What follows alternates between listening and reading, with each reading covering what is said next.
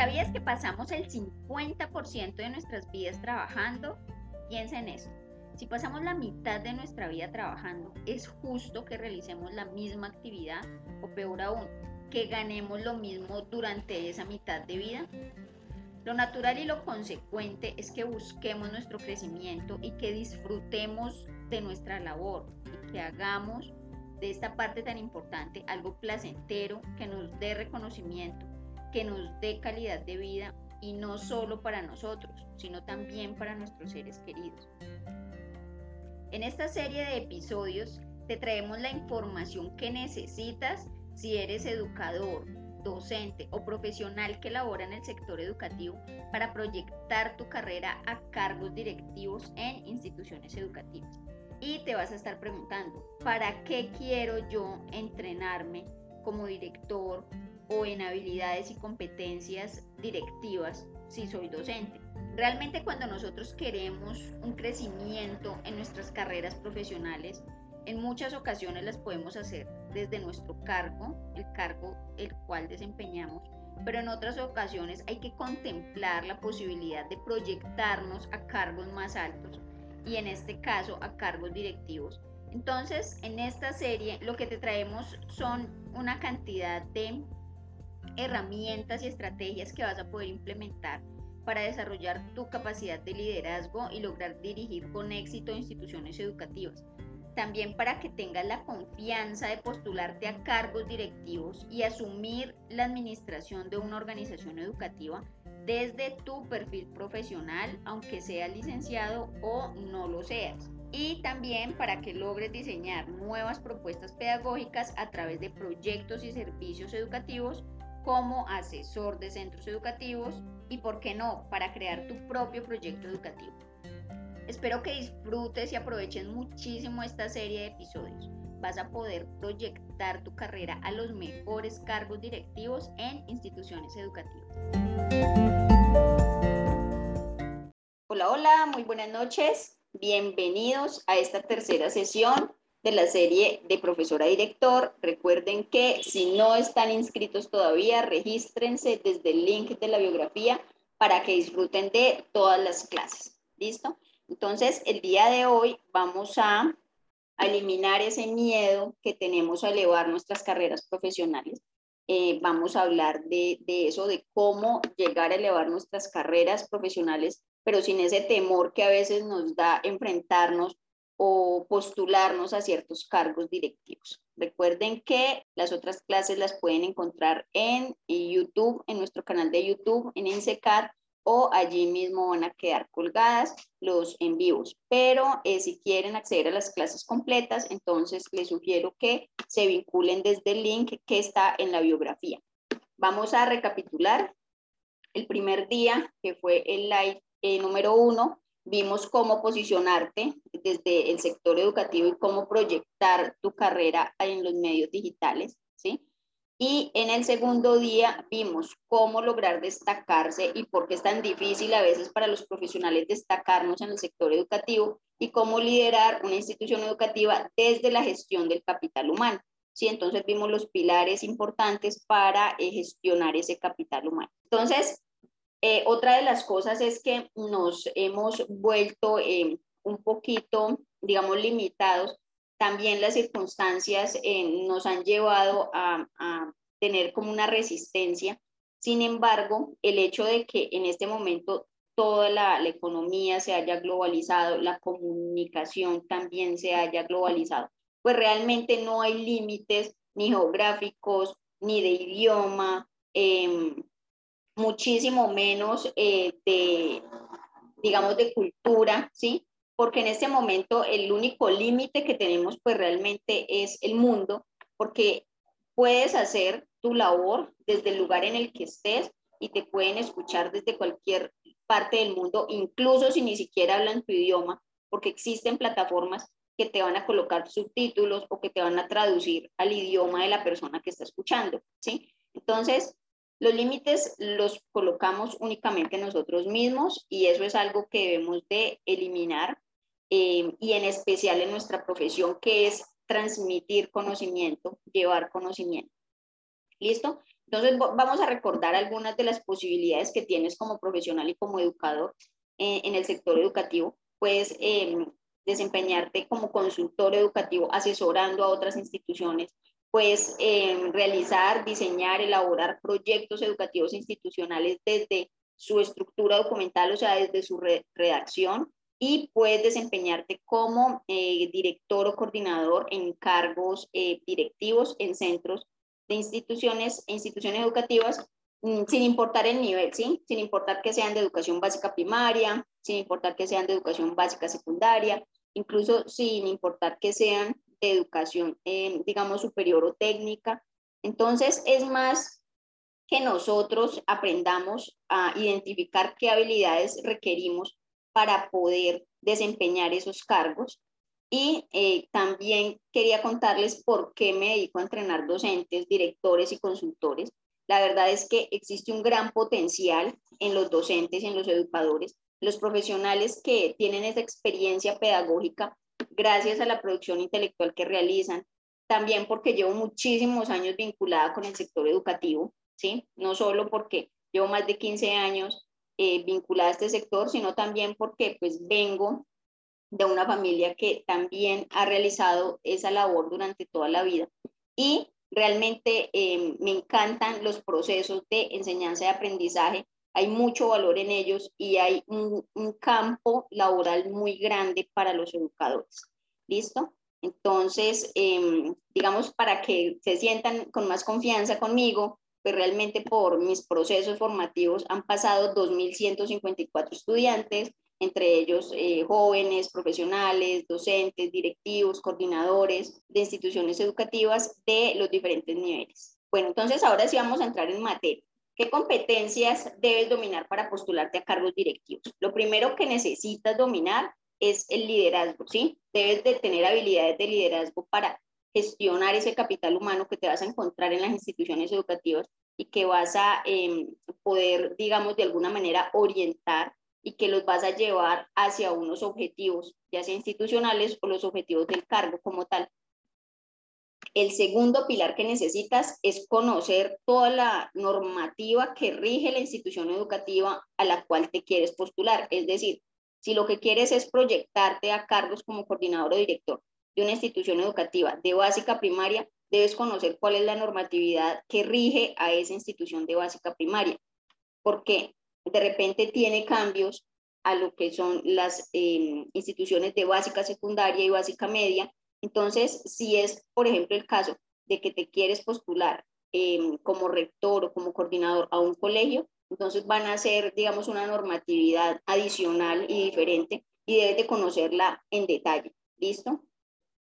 El tercer pilar que necesitas conocer es cuáles son los componentes del proyecto educativo institucional.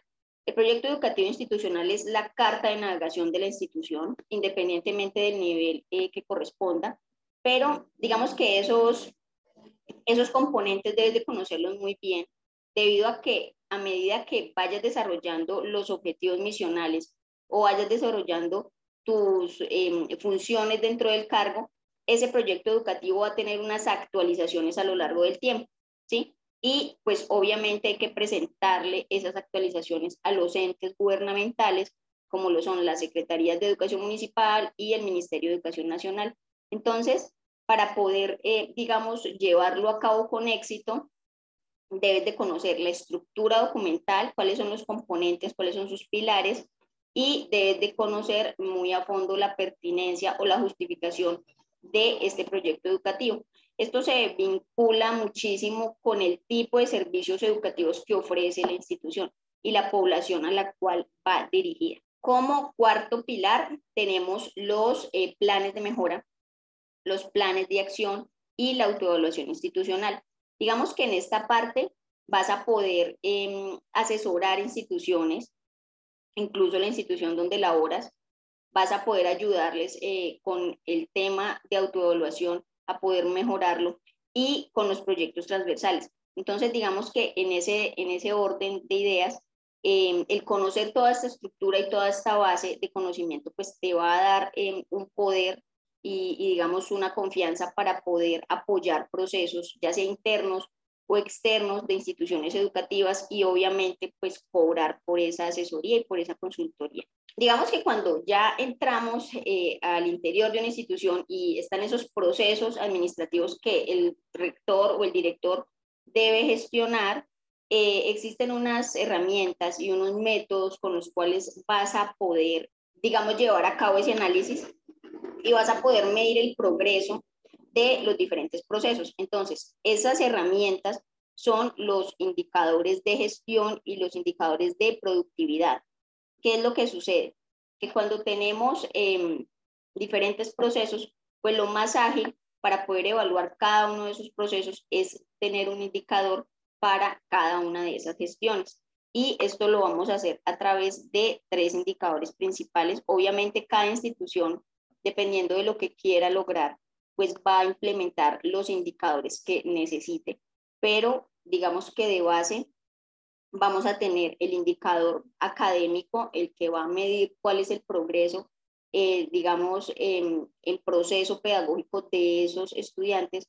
Vamos a tener el indicador de desempeño de los docentes, que también es un indicador para hacerle seguimiento a la labor docente y el indicador de deserción estudiantil o de retención estudiantil. Sí, que básicamente lo que queremos medir allí es de, las, eh, de los educandos que tenemos de la población estudiantil, pues cuántos van desertando dependiendo de los periodos y por qué razones para tratar de disminuirlo a través de los programas de bienestar estudiantil o de los programas eh, o de los proyectos transversales. Entonces, para poder implementar estos indicadores, debemos de tener en cuenta varias cosas, principalmente el objetivo del indicador, que se busca medir con este indicador, el tiempo de la medición, pues normalmente se hacen de manera periódica, mensual, para poder ir eh, resolviendo las situaciones que se van generando mes a mes.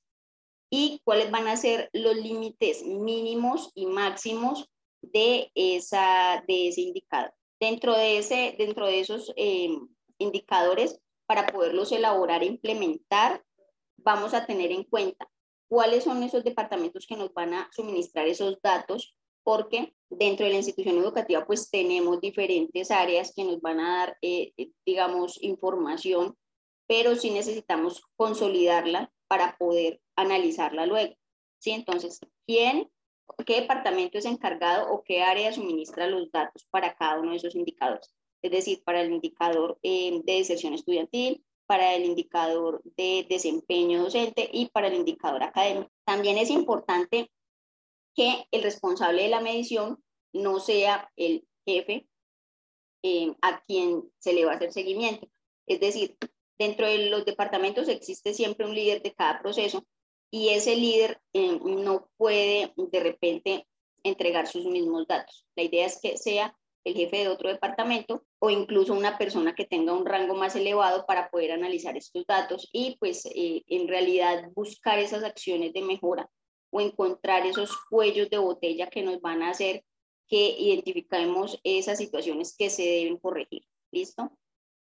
También se debe establecer cuál es la meta para el indicador, es decir, qué vamos a permitir como un límite máximo y como un límite mínimo o sea, cuál es el porcentaje máximo de errores que vamos a permitir en un proceso, ya sea por porcentaje o por cantidad, y cada cuánto se van a, em, a revisar esas acciones de mejora que se implementaron, ¿sí? Y por lo general, pues se hacen en el mismo periodo de las reuniones, entonces ya sea mensual, trimestral, pues dependiendo de lo que defina la organización.